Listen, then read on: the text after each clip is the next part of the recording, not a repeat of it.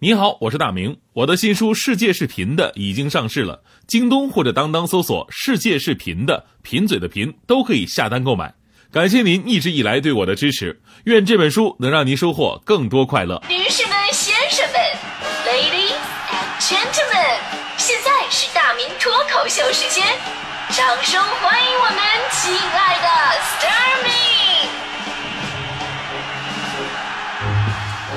好，欢迎各位来到今天的大明脱口秀，我是大明。今天咱们聊的是有没有那么一瞬间，你觉得自己特别的不容易？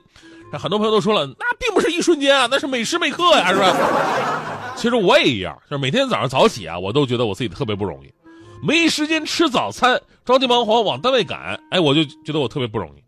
上节目甭管之前被怎么样的感情虐待，打开话筒仍然是，哎呀，我们的生活充满阳光，这样，我就觉得我特别不容易。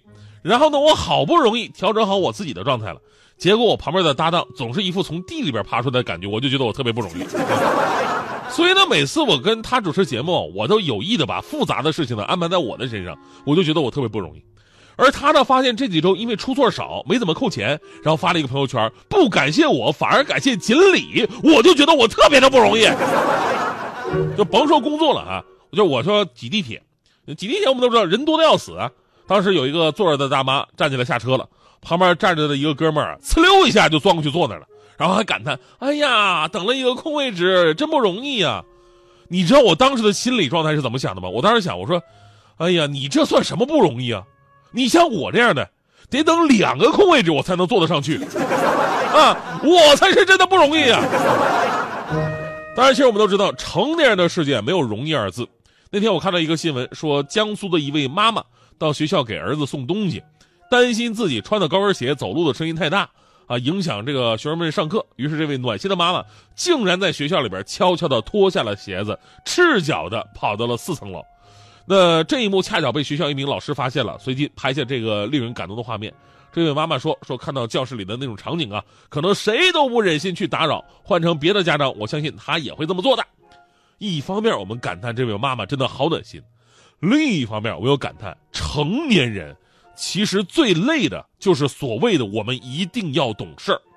而最近呢，有个词儿特别的火，不知道各位有没有听到啊？这个词儿什么词儿呢？叫“懂事崩”，啊，懂事崩，崩是崩溃的崩，表面的意思就是懂事的崩溃，具体的解释就是成年人不是能随意崩溃的。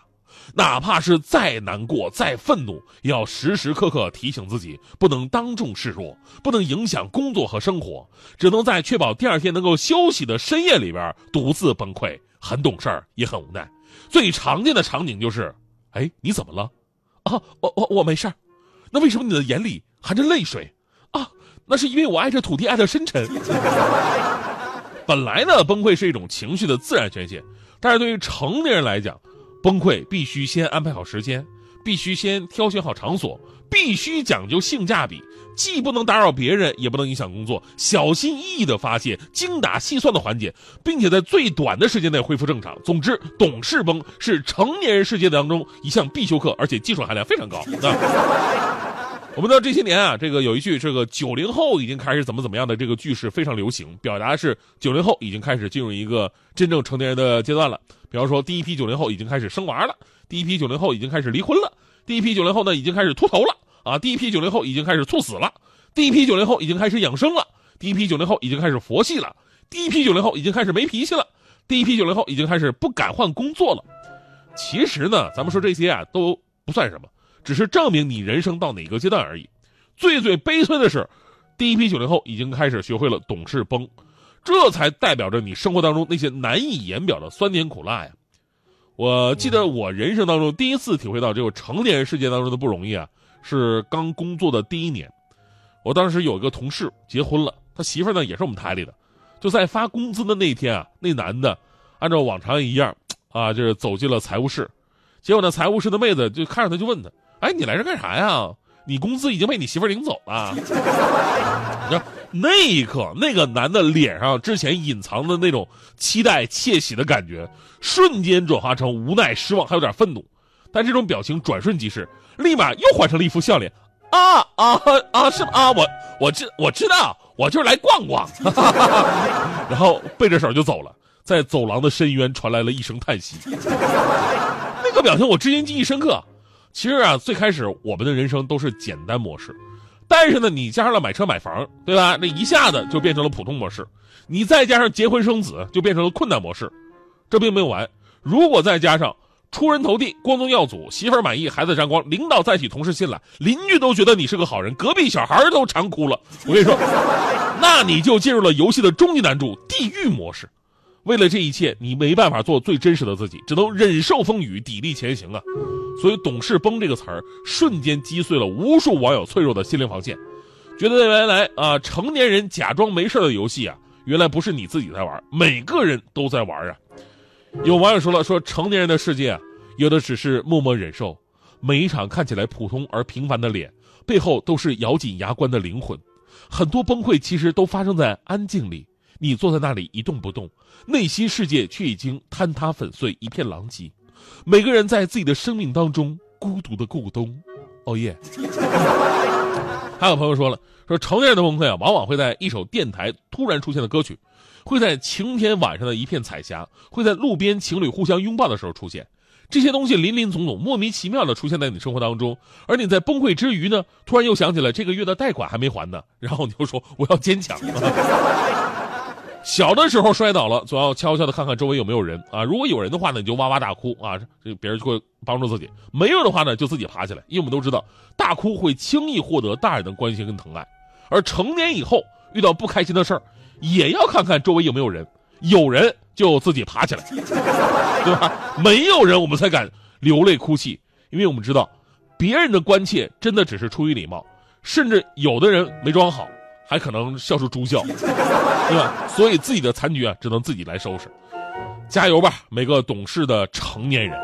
那最后我也想说一句哈，就当你觉得自己孤立无援的时候呢，最好的伙伴永远是自己，最可靠的朋友也是自己。这个我特别有感触。有一次我坐那个公交车，这车刚刚启动的时候吧，我就发现远处有一个女孩哎呀，甩着马尾辫使劲的往这边跑啊，但司机没有发现，车子马上就要加速启动了。当时我的脑海浮现的各种画面啊，这女孩没有赶上车，然后落寞的样子，她可能因为迟到而失去了一个机会，她可能要花更多的钱去打车。然而呢，她就是因为生活拮据才坐的公交车呀，对吧？于是啊，当时英雄救美的江湖情节瞬间在我心头涌现，我特别慷慨激昂地喊了一声：“师傅，停车！”啊，当时这个司机师傅吓得猛踩一脚油门，全车的人跟着一逛的，然后所有的人目光齐刷刷地看着我，我看我什么问题。结果我再看那个女孩的时候，她钻进了旁边的一辆玛莎拉蒂当中，跟那个呢男孩司机这俩人这耳鬓厮磨，谈笑风生啊，嘣了一口，然后就走了。唉，留下我了。这个时候在所有人的目光当中吧，你说我就特别尴尬，但是我得坚强。我当时我微笑着对司机说：“ 啊，师傅，那什么，我我你说不好意思，门开一下，我我到站了。”在我背影消失的深渊，传来了一声叹息。他说：“风雨中这点痛算什么？擦干泪，不要怕，至少我们还有梦。”他说：“风雨中这点痛算什么？擦干泪，不要问为什么。”长大以后，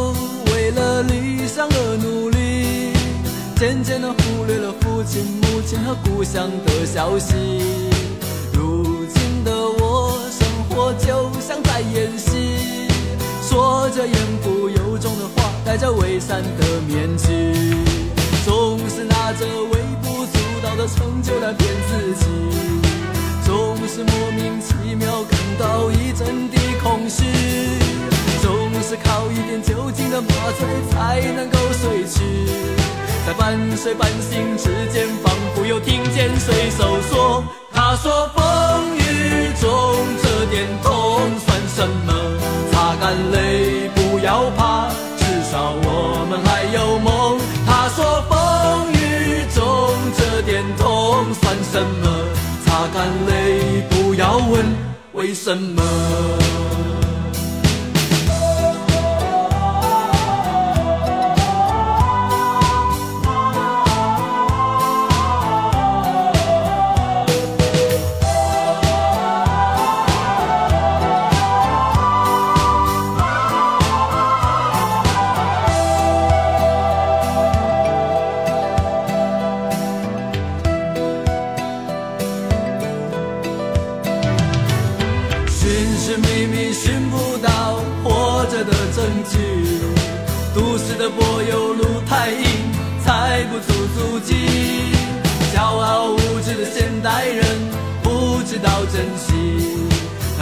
被文明糟蹋过的海洋和天地。只有远离人群，才能找回我自己，在带着咸味的空气中自由的呼吸。耳畔又传来汽笛声和水手的笑语，永远在内心的最深处听见水手说：“他说